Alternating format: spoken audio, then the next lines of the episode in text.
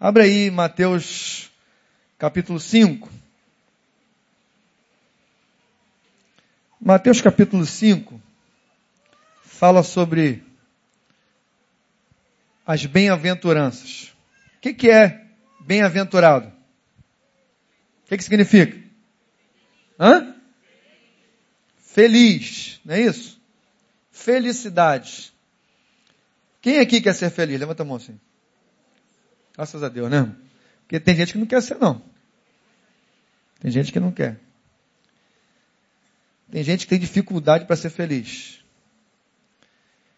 A pessoa precisa que tudo esteja no lugar, esteja tudo dando certo, esteja tudo acontecendo do jeito que ela gosta para ser feliz. Não é isso? Você pergunta a pessoa, você está feliz? Ela, não. Por quê? Ah, porque o meu cachorrinho ficou doente. Ela não está feliz mais. Irmão, você está feliz? Não. Por quê? Ah, porque o meu patrão me tratou mal. Tudo é motivo para se tornar infeliz. E eu compartilhei com o Lindoval agora cedo um pouquinho, só ontem eu vi um filme, Os Intocáveis. Não é aquele intocável dos, dos mafiosos, não. Esse é outro totalmente diferente. Eu, eu, tenho, eu tenho o livro também. Quem viu? Viu, né? Tem, muita gente viu, né? Beleza. O livro é mais sinistro ainda. Ali foi só um pedacinho. O cara era tetraplégico.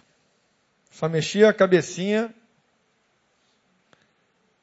E a gente vê no filme que é possível ser feliz só mexendo a cabeça.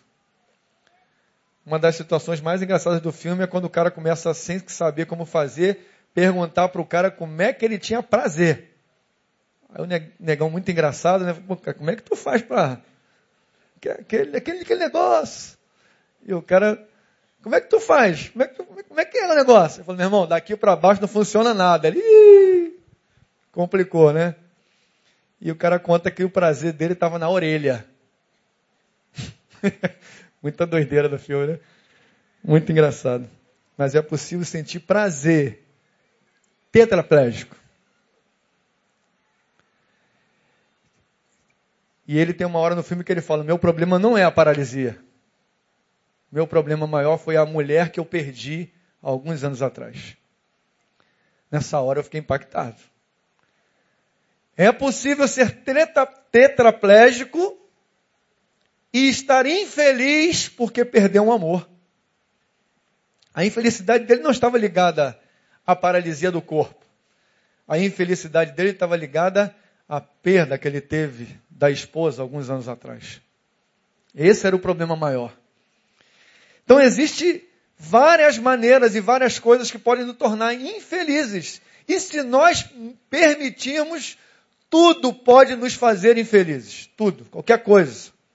Qualquer coisa pode nos gerar infelicidade, e isso, como nós já ouvimos falar várias vezes aqui, muito melhor pelo nosso camisa 10, pelo nosso capitão. É possível ser infeliz tendo tudo para dar certo.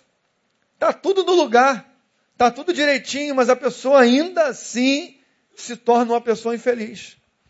E esse texto aqui é interessante porque ele fala bem-aventurado, mas como ele fala bem-aventurado, e a gente não se liga muito nisso, que bem-aventurado quer dizer felizes, então eu vou traduzir para felizes. Olha que coisa interessante quando esse texto começa a falar assim, versículo 3: Bem-aventurados os humildes de espírito, porque deles é o reino dos céus. Bem-aventurados, aí você bota por felizes. Felizes os que choram, porque serão consolados. Felizes serão os mansos, por quê? Felizes os que têm fome e sede de justiça, por quê?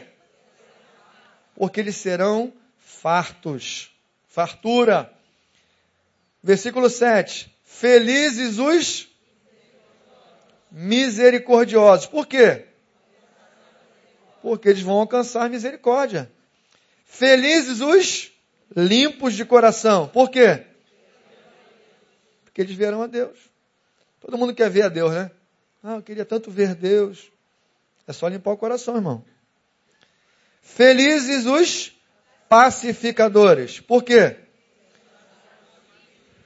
Porque serão chamados filhos de Deus. Felizes os perseguidos por causa da justiça, porque deles é o reino dos céus.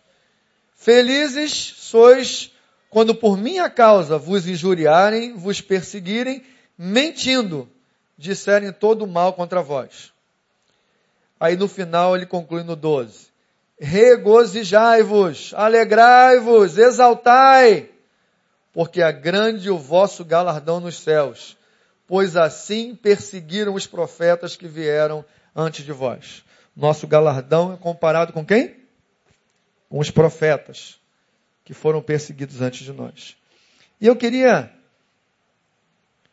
tocar nesses princípios aqui, nessas características, porque a gente, como eu disse antes, tem a, o engano de achar que vamos ser felizes quando nós não chorarmos mais, mas o texto está falando que são felizes os que choram.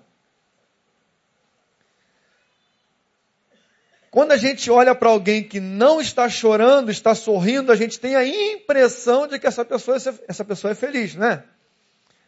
Esse é um engano que nós vamos construindo no nosso dia a dia. Começamos a encontrar com pessoas que estão sorrindo o tempo inteiro. Mas que quando nós nos aproximamos dela, nós percebemos que elas não são felizes. E a psicologia explica isso. Tem muita gente rindo 24 horas justamente para não parar e pensar na, na mediocridade que é a sua própria vida. Então ela tem que rir, tem que brincar, e tem que falar, e tem que dançar, e tem que fazer tudo o tempo inteiro. Ela não consegue parar. Porque se ela parar de rir, contar piada. Você tem algum, algum amigo assim? Que o cara chega, ele chega no trabalho contando piada e sai contando piada. Ele sai rindo, ele entra rindo e sai, sai rindo nem sempre quer dizer que essa pessoa seja feliz. Nem sempre. Algumas podem até ser felizes assim, mas nem sempre. Muitas pessoas tentam enganar aqueles que estão à sua volta, mostrando extrema felicidade para que realmente você e eu não note aquilo que está dentro do seu coração, uma tristeza profunda, uma amargura profunda, uma preocupação, uma tensão, uma, um, um desastre que aconteceu. E ela começa a rir, começa a brincar, começa a falar com todo mundo, ela não consegue parar. Infelizmente, como os nossos dias, cada dia mais, todo mundo, como diz o pastor Neil, todo mundo quer mostrar que é feliz. Mas isso nem sempre é uma verdade. Bem-aventurado ou felizes os humildes de espírito, porque eles alcançarão que eles verão o reino de Deus. E aí eu fui buscar sobre o que é ser humilde, que é uma confusão muito comum que a gente faz, e vi que eu já entendi parecido com isso, né? Mas diz que a humildade é uma qualidade, e aí eu achei uma frase interessante, é um tipo de pessoa que não tenta se projetar sobre as outras pessoas. A gente confunde humildade com a pessoa, com aquele que vive com dó de si própria, né? Pessoa que vive, não, eu não mereço, eu não mereço, eu não quero, eu não sou, eu não posso, eu sou o mais miserável de todos. Mas o que o texto diz, a tradução diz aqui, é que humilde é aquele que nunca, ou quase nunca, tenta se superior ao outro, nunca tenta humilhar o outro para que ele cresça que você conhece, eu conheço gente que está o tempo todo querendo humilhar o outro que está perto dele. Quando alguém tenta o tempo todo humilhar o outro que está do lado dele, o que significa isso? É que ele se sente tão mal, ele se sente tão ruim, tão pequeno, que ele tem que tentar abaixar os outros. Ele tem que tentar empurrar o outro para baixo para que ele possa parecer melhor. Então, essa necessidade de sobrepujar o outro, de humilhar o outro, para que ele seja notado, para que ele seja exaltado, é o que a Bíblia vai começar a falar dos humildes. Os humildes não têm nenhuma necessidade disso. como diz o pastor Ed René aqui na, na quarta-feira, como ele disse aqui, ele sabe quem ele é. E quem sabe quem é não precisa humilhar ninguém. Então, o humilde é aquele que sabe quem é exatamente quem ele é e não precisa rebaixar ninguém, porque mesmo ele rebaixando os outros, ele nunca será maior. Porque você não cresce porque o outro diminui. Aparentemente sim, mas na verdade não, você continua no mesmo tamanho. Quando alguém chega perto de você e se ajoelha, aparentemente você é maior. Mas ele pode ser muito maior que você, só que ele está de, de, de joelho. A diferença é só a posição que ele está. Mas ele pode ser muito maior. Então, quando a Bíblia fala dos humildes aqui, que são aqueles que verão a Deus, aqueles que herdarão a terra, aqueles que têm comunhão com Deus, e Jesus é o nosso modelo maior, é o exemplo maior lá em Filipenses capítulo 2, que ele estava no patamar de Deus, ele era igual a Deus e não usurpou ser igual a Deus. O que ele fez? Essa é a palavra. Ele se humilhou, ele não teve nenhuma necessidade de querer se exaltar. Justamente ao contrário aconteceu com Lúcifer. Que quando ele se viu numa situação de destaque, embora fosse menos que Deus, ele não foi humilde. Ele não esteve disposto a ser humilde e a continuar sendo humilde. Ele, pelo contrário, ele quis ser mais que Deus. Ele começa a sair da humildade e entrar na área da soberba, achar que é mais do que o outro. E esse é um desafio para todos nós, queridos. Parece uma coisa tão simples, né, irmãos? Isso parece uma coisa tão corriqueira. Mas eu queria que você pensasse no teu dia a dia, nas coisas mais normais da nossa vida. As coisas mais naturais. Quando você acorda e talvez a primeira pessoa que você encontre seja a sua esposa. Você acorda, é a sua esposa. Casamentos vão sendo devagarinho se destruindo, vão se desconstruindo devagarinho. Porque, na maioria das vezes, um não consegue ser humilde com o outro. Em casa. Quando a gente fala de humildade, a gente pensa logo no nosso chefe. A gente pensa no trabalho, a gente pensa em muita coisa. Mas Deus sempre me incomoda para exercer esses princípios bíblicos nas pequenas coisas, nas coisas mais simples da nossa vida. E ele começa quando você levanta de manhã cedo e encontra com a sua esposa, e encontra com o seu marido, e você consegue ser humilde. Humilde o suficiente para fazer aquilo que precisa ser feito. E eu vou dizer uma coisa: normalmente nós não queremos fazer as coisas que nos levam para o lado da humildade. Ser humilde dá trabalho. Aí eu lembro de uma, conversando com a irmã agora um, tempo atrás, e a gente falando sobre santidade, eu falei assim, é, santidade é simplesmente não fazer aquilo que nós gostaríamos de fazer. Aí eu lembrei para ela da cena do Rei Leão, muito tempo atrás, em que eu tive que ver o desenho 737 vezes em dois meses. com os meus filhos, porque eles vinham e eu tinha que sentar e ver com eles, né? E eu conhecia todas as falas, todas as cenas, todo, conheço ainda, né? E eu lembro do rei, que era o pai, e o filho empolgado chega para o pai e fala assim: caramba, isso aqui tudo é nosso. Aí o rei, é, onde tu olhar aí, ó, isso aí é tudo nosso. Aí ele se empolga, né? Fala, caramba, um dia eu vou poder fazer tudo que eu quiser. Aí o pai, sabe, olha para ele e fala assim: Ser rei é muito mais do que fazer tudo que se quer. Muito mais. Ser humilde, decidir servir ao Senhor, decidir se tornar filho de Deus, está muito longe. Muito. De agora eu pertenço ao Senhor. É o discurso que você ouve na televisão, no rádio, em qualquer lugar. Agora eu sou o dono de tudo. Tem até uma frase dessa aí, né? Não sou dono do mundo, mas meu pai é o dono, como é que é? Mas sou filho do dono. Ô, oh, frasezinha sem vergonha. Servir ao Senhor está muito longe disso. Muito longe, irmão. O Evangelho tem ido para esse lado. Agora eu sou servo de Deus e agora eu posso fazer qualquer coisa. Agora eu tenho autoridade sobre todas as coisas. Tudo tem que submeter a mim, agora a minha vontade. Porque Deus está comigo. Isso é mentira do diabo, meu irmão. Do diabo. Porque no reino de Deus é justamente o contrário, por incrível que pareça. Se você pensava assim, não posso fazer nada, mas o que a Bíblia nos mostra de capa a capa é justamente isso.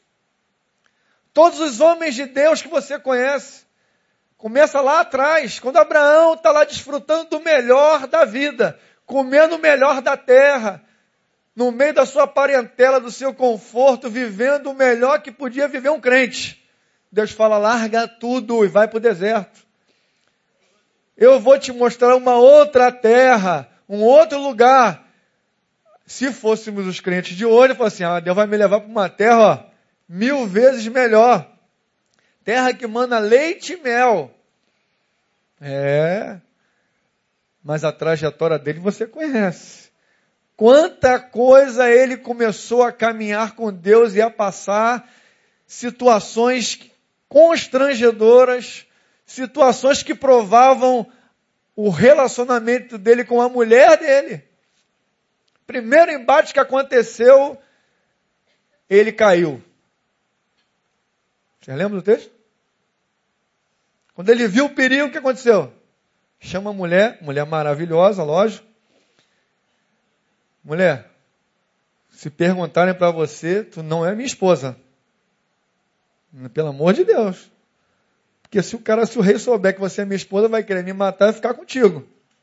E ele entrega a mulher como irmã. Olha, é brincadeira, irmão?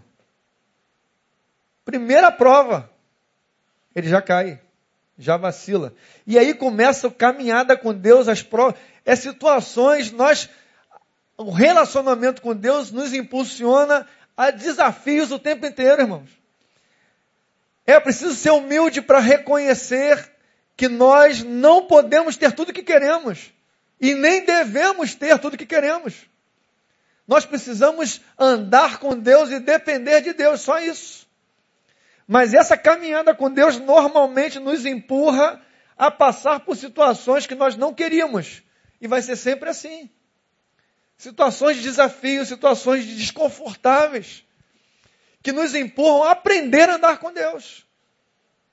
Enquanto o evangelho que nós ouvimos por aí nos empurra a conquistar e tudo está submisso a nós, a palavra de Deus nos ensina a nós nos submetermos, a nós nos humilharmos, a nós nos baixarmos um pouquinho, a nós estarmos numa outra posição. Aí sim, que a palavra de Deus diz o quê? Se você estiver disposto a se humilhar, o que vai acontecer? Mas primeiro você tem que estar disposto a se humilhar mas a gente já quer ir direto para a segunda parte. A gente não quer passar pelo processo de humilhação de Deus. Porque essa palavra ser humilhado não cai bem no nosso. Não cai bem. O que nós queremos, todos nós queremos, é ser exaltados. Eu conheci um homem de Deus há alguns 15 anos atrás, que era um dos líderes internacionais mais conhecidos na nossa área missionária e que é a área que eu fui estudar fora do esporte. Um cara que começou a trabalhar com missões e ministério de esporte em 1967. E agora, em 2004, ele dando uma palestra, ele falou assim: o meu maior desafio ainda é entrar numa reunião de líderes do mundo inteiro sendo o cara mais importante nesse processo ao longo desses 40 anos e não ser reconhecido por ninguém. Esse é o meu maior desafio. Eu não entendi direito na hora, mas depois ele foi explicando, porque quando ele chega numa reunião, ele é a peça mais fundamental nesse processo todo, desde 67 para cá. Ele que desenvolveu tudo, ele que organizou tudo, ele que comanda tudo, Só que ninguém conhece ele, ninguém sabe quem é a imagem dele direito. Então, quando ele chega numa reunião, está lá o presidente da Associação dos Estados Unidos de Ministério não sei o quê, presidente não sei o quê da Índia, presidente não sei o quê do Japão. Todos os líderes de ministérios missionários do mundo estão lá reunidos, 40, 50 líderes. Ele chega e senta lá atrás. Qual é o maior desafio? Ninguém chama ele para dar palestra. Quando ele passa por esses grandes líderes, ninguém cumprimenta. Porque ninguém conhece ele. Porque ele é o cara que trabalha e que faz que tudo se aconteça. Tudo acontece por causa dele. Mas ele entra e sai de uma reunião e ninguém aperta a mão dele. Vem, pô, cara, que você é homem de Deus. Você é o cara. Você, você, se fosse você, nada disso tinha acontecido nesses últimos 40 anos. Ele falou: o maior desafio é entrar e sair de uma reunião e ninguém me cumprimentar. Aí ele fala: Mas eu tenho conseguido vencer. Há 40 anos. Eu tenho entrado e saído, visto tudo acontecer, e vou embora sabendo que Deus me usou para tudo isso acontecer, mas que ninguém mais, ninguém mais, precisa saber. Eu fiquei, Aí foi pancado em todo mundo, né? Por que, que ele falou isso? Eu falei assim, eu sei que vocês estão aqui hoje. E era um curso missionário, homens de Deus.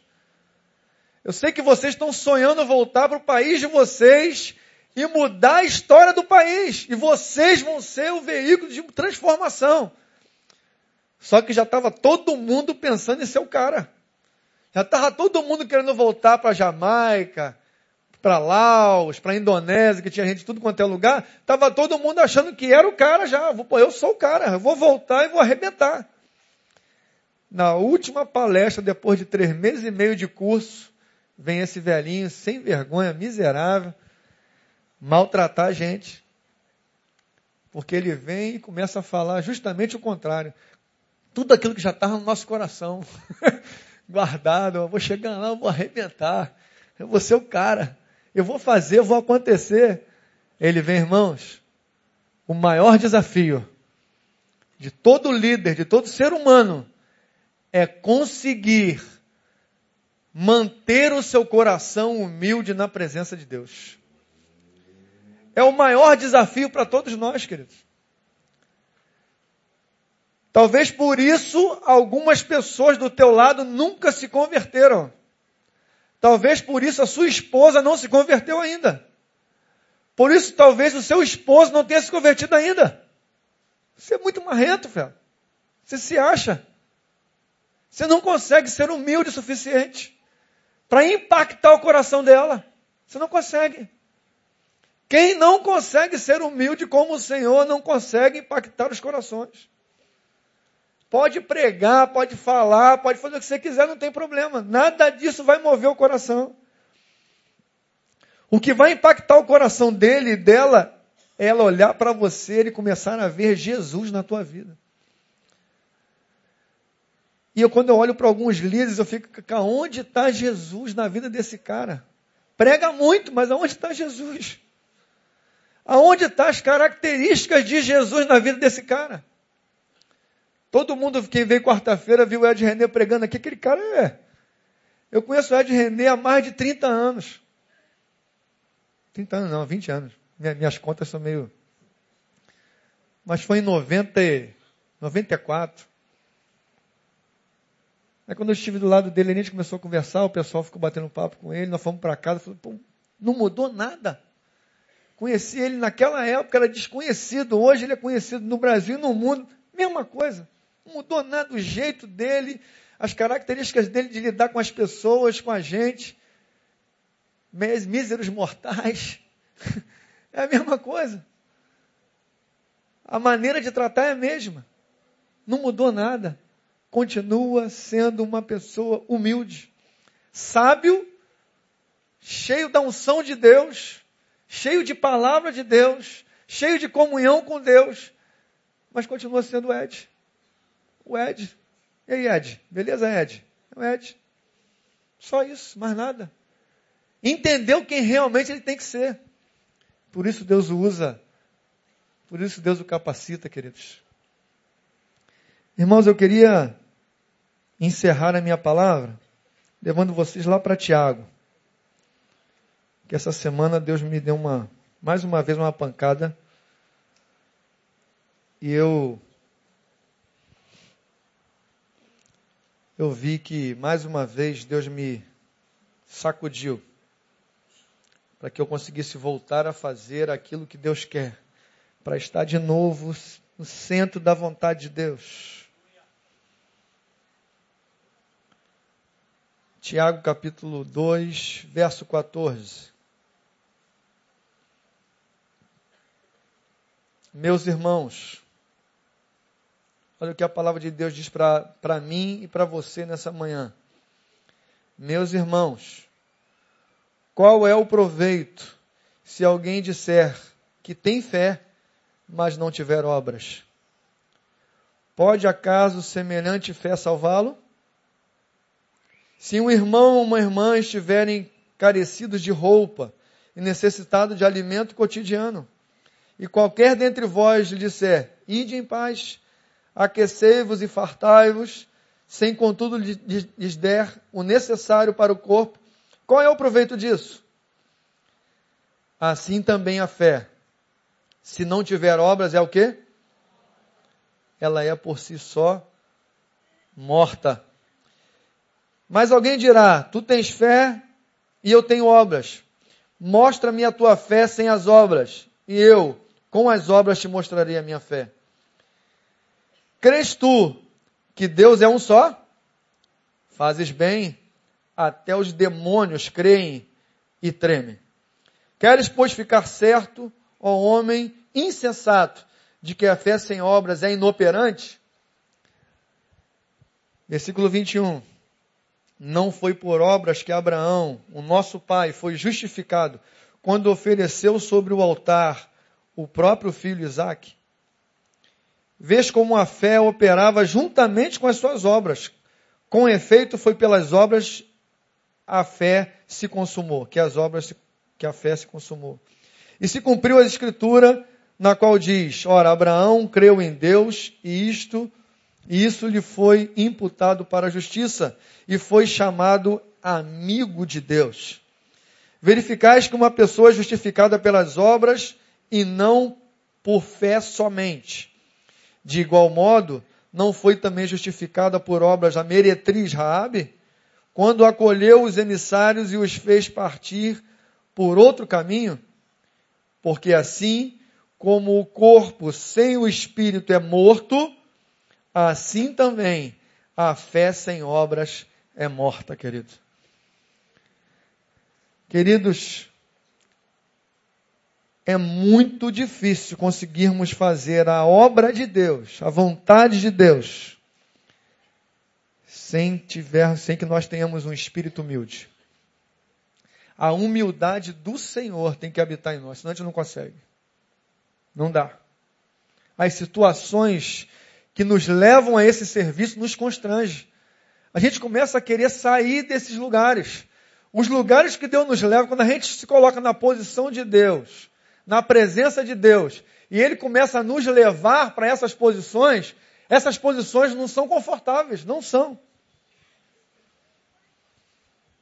Não são. É difícil. É complicado. Eu, tô, eu, sei que eu vou ter dificuldade para contar, mas eu vou me concentrar um pouco. Calma aí. Alguns irmãos conhecem a nossa escolinha de, de futebol, de basquete, na nossa quadra. E 90% é da nossa comunidade em frente, ou nas redondezas. Alguns filhos de algumas irmãs daqui frequentam a escolinha também. E a proposta da nossa escolinha de, de futebol é justamente fazer essa interação entre os meninos que têm um pouquinho mais com alguns meninos que têm um pouquinho menos, ou bastante menos. Isso é muito gostoso, é muito bom ver o grupo trabalhando junto, porque para as crianças não tem problema nenhum, irmão.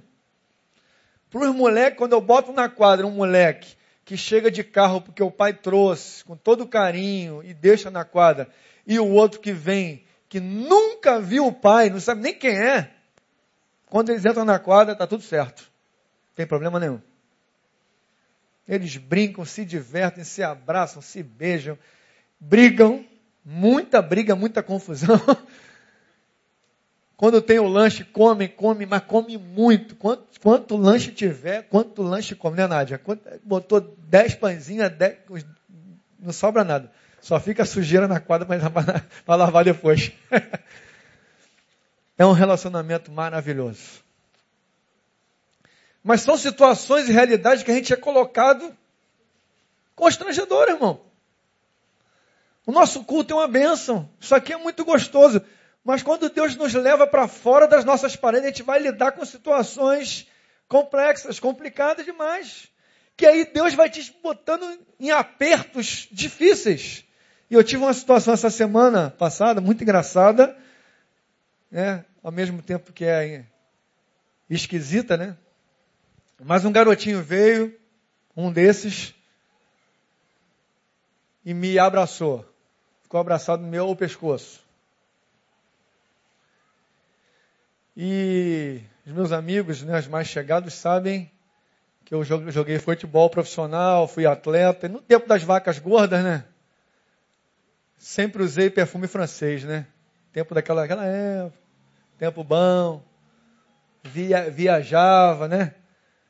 Mas esse esse vício eu conservei. Então eu pago em 10 vezes, mas eu compro perfume. pago 10 vezes, mas compro perfume francês. E aí, Semana passada eu estava, como sempre, botei o perfume antes de sair de casa para vir dar aula para eles, no pescoço. Aí uma colega perguntou, brincou, falou, pô, tu bota perfume para vir dar aula com essa molecada? Eu falei, boto, claro. Aí, quando acabou a aula, eu estava sentado, um veio e me abraçou. Aí ele abraçou aqui no pescoço. O que aconteceu? Ele foi embora para casa com qual cheiro? Meu cheiro. Que, meu não, do perfume, né? Que eu sou fedorento, mas o perfume é bom. Isso foi na sexta-feira. Quando chegou na segunda-feira, ele estava de volta. Eu não percebi nada disso. Só fui saber isso depois. Quando chegou na, na, na segunda-feira, ele voltou. E eu estou vendo ele se encostando em mim o tempo, o tempo todo. e ele se encostava no pescoço, me abraçava. Aí, Aí a mãe da Jaqueline, que é a pastora Beth, uma amigona nossa, estava aí junto conosco, que foi aniversário, teve festa, bolo, muita comelança de novo.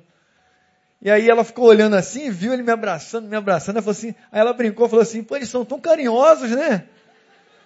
São carinhosos mesmo. Mas esse dia foi engraçado. Aí eu falei assim, ah, não, são mesmo e tal. Aí ele deu um sorriso, saiu assim pro lado e falou assim, não, é, é, sexta-feira eu fui embora para casa cheiroso com o perfume do professor. e ela, ela ficou impactada, porque ela ficou assim. Ela entendeu, né? O que, que Deus estava falando conosco ali.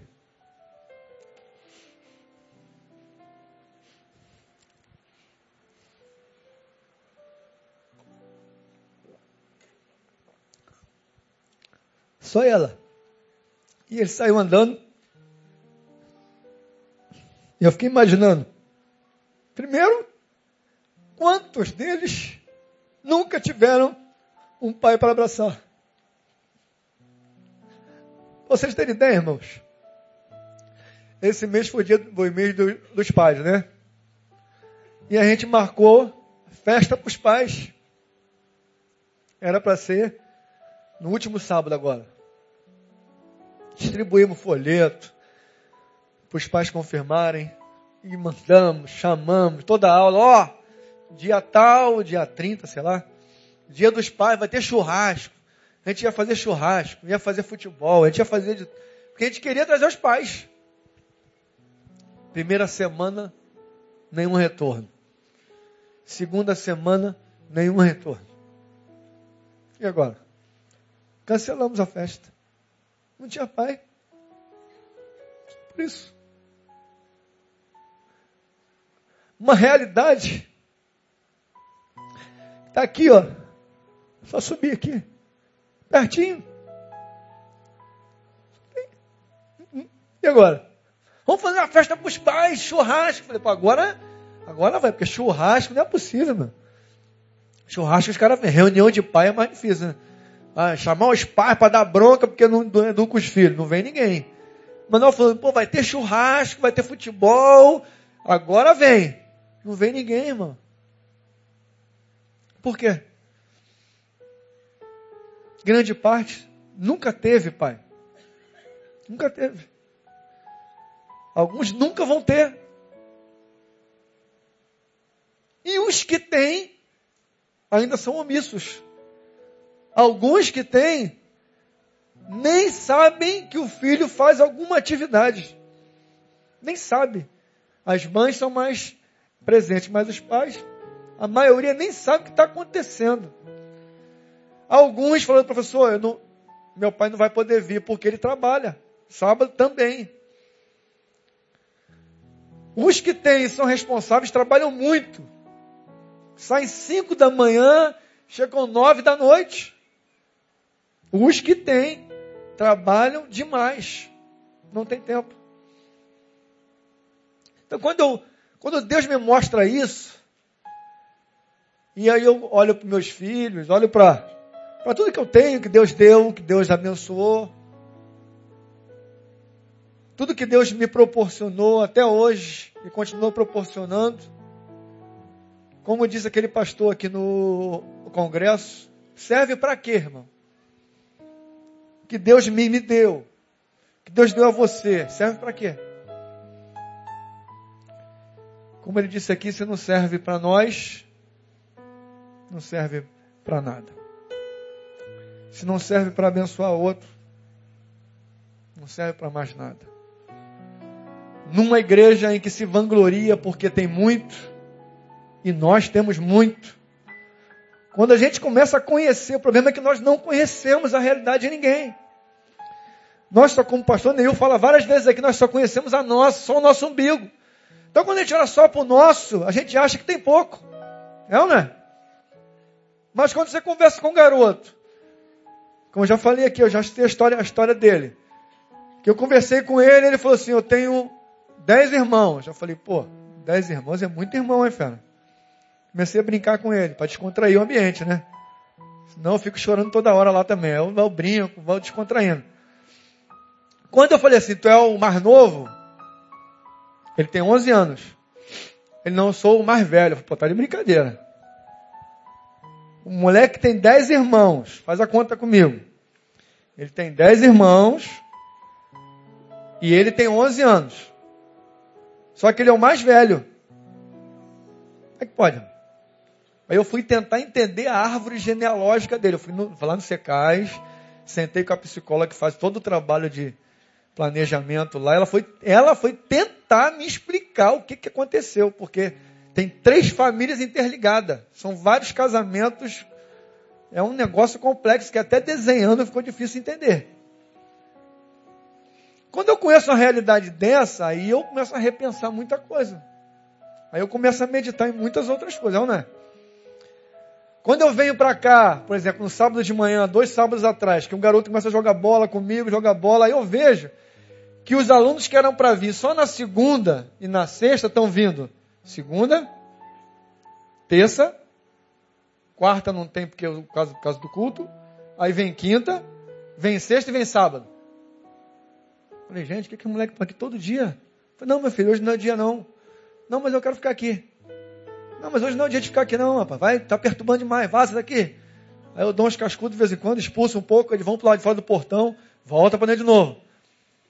E vai, e volta de novo. Aí eu tranco o portão um pouco para dar um refresco. Eles começam a fazer besteira do lado de fora. Então não, faz besteira do lado de dentro, que é melhor do que lá de fora. E bota para dentro de novo. E fica nessa guerra de gato e, gato e rato, eu, eu e eles. Eu comecei a perceber que eles não querem voltar para casa, irmão. Aí eu sento com um e falo assim, e aí, beleza? Ah, puxa aquele assunto descontraído de novo, outro. Aí eu vou, chego naquele assunto de novo. Quantos irmãos? Ah, tenho nove. Falei, caramba, é, o pessoal lá não é mole não. Aí faço umas brincadeiras e tal.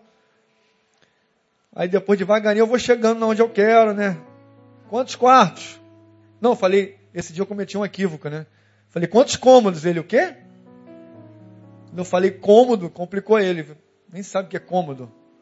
Falei, não, assim, quarto. Aí eu fiquei com medo de falar o resto, né? Falei, quarto, sala. Ele, não, na minha casa não tem sala. Falei, mas, é, mas é assim mesmo, né? Pai, tentei te contrair de novo. Resumindo a história, devo perceber que só tem um cômodo quadradinho e um banheiro, mais ou menos. Agora, aí eu fui para casa, irmãos, só esse testemunho para a gente fechar, que já passou da hora. Eu saí daqui cansado do futebol, que eu já não estou mais com essa pegada toda, né? Mas joguei com eles um pouco. Cheguei em casa no bagaço, tinha que lavar o quintal. Tinha que me humilhar. Lavando o quintal, cocô da cachorra.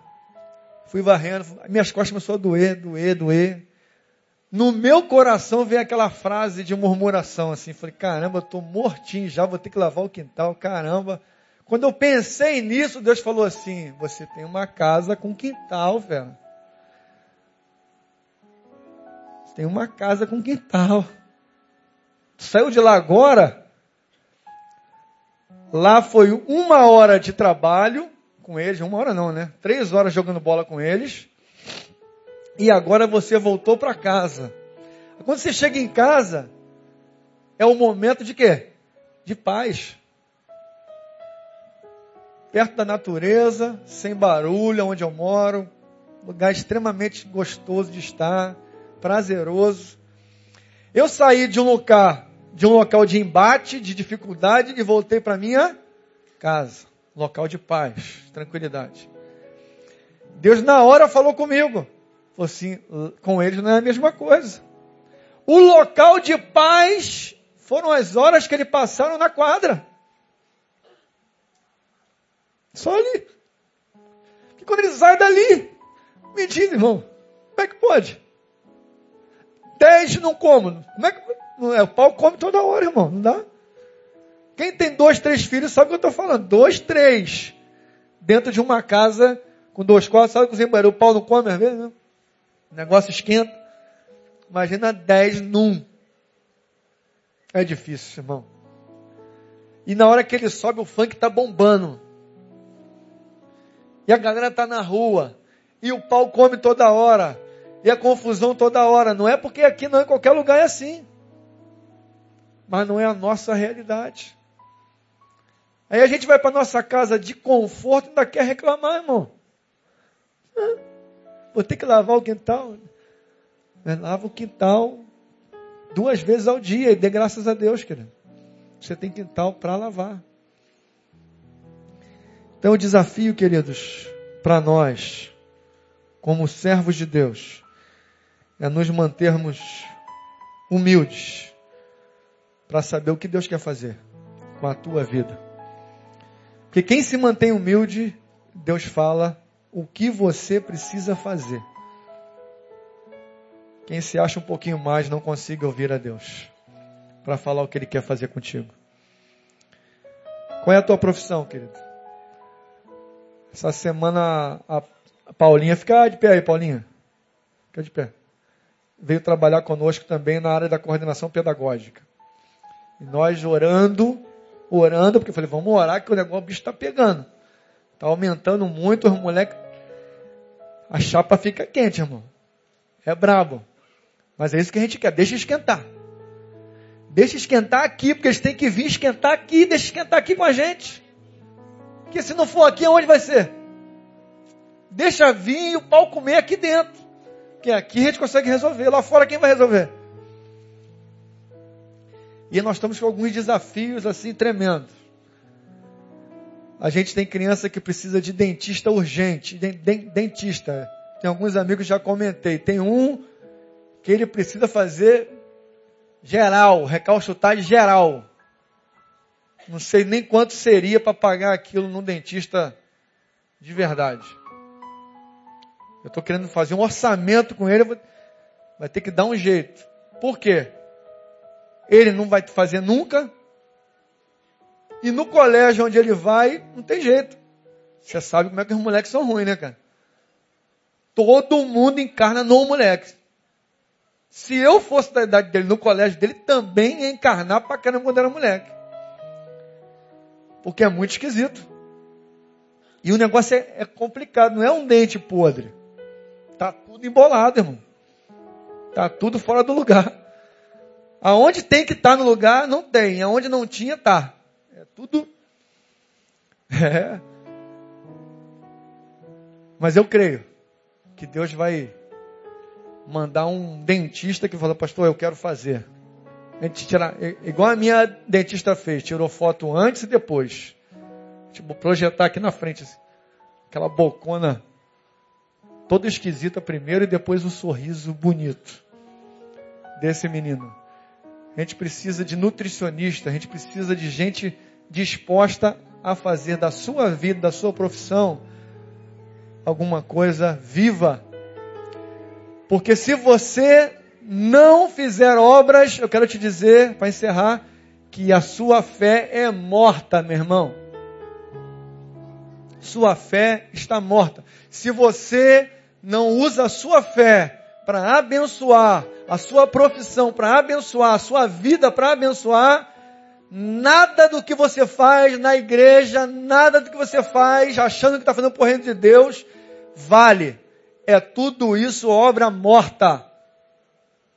Se você não usa a sua fé para as obras, é o que diz a Bíblia aqui, é o que diz a palavra de Deus em Tiago, a sua fé é uma fé morta. Você tem fé, mas é uma fé morta. Se você quiser participar dessa batalha, dessa guerra, porque é uma guerra, irmão. Existe uma guerra sendo travada pela vida desses garotos. 40, 30.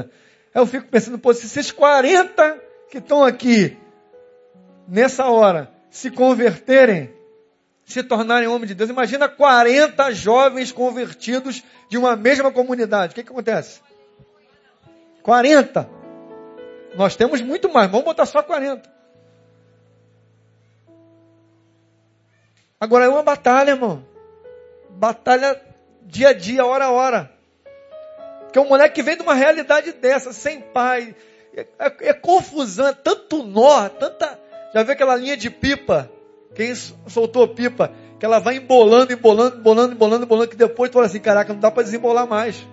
É melhor arrebentar, jogar fora e dar um nó aí. Só que com vida não dá para tu fazer isso. Quando chega uma vida dessa, toda embolada, toda embolada, todo mundo aí fora faz o seguinte, arrebenta, joga fora e dá um nó e a vida segue. Eu conheço alguns colégios. Tem um desses que a gente foi fazer uma parceria com curso de inglês. Que é outra coisa que a gente quer. Parceria com curso de inglês. Quando a assistente social foi lá e falar do garoto, sabe o que ela, que, ela, que ela disse? Não dá não, querido. Porque se esse garoto entra aqui, as famílias que já estão no curso, os meninos que já estão no curso, vão ficar constrangidos. Não dá não é compatível. Não vamos conseguir. Vai atrapalhar o nosso processo com as outras pessoas, porque os outros garotos são muito superiores. Todo mundo quer arrebentar o nó, querido. Arrebenta o nó, joga fora. Os colégios, eu vou no, no colégio diretor, ó, nós não aguentamos mais, hein? Vamos, ó, ó, ó, vamos cortar a cabeça, assim mesmo. Quase que eu vou em cima da, da, da diretora. Quase que eu dei uma pranchada nela. Porque eu vou num colégio. E a diretora olha para mim e fala assim, oh, não estamos aguentando mais esse menino, hein? Eu olhei para a cara dela, mas quem que tem que aguentar? Quem é que tem que aguentar? Aonde que tem que ajudar ele? Mas todo mundo quer se livrar do problema. Arrebenta a linha, pega aquele bolo, tá muito rolado, irmão. Joga fora, passa para outro. Para outro resolver. Mas eu creio, queridos, que é nossa tarefa desembolar esses nós todinho.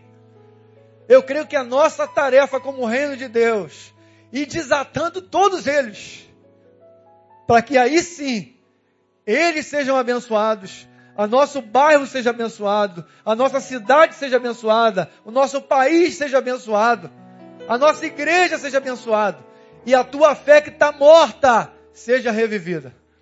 A tua fé que está morta durante muito tempo, você não entende porque que a vida não dá certo.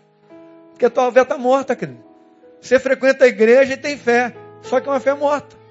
Porque uma fé sem ação, uma fé sem execução, é uma fé morta. Que Deus abençoe você e te torne um homem de fé, mas uma fé viva. Amém, queridos? Deus abençoe.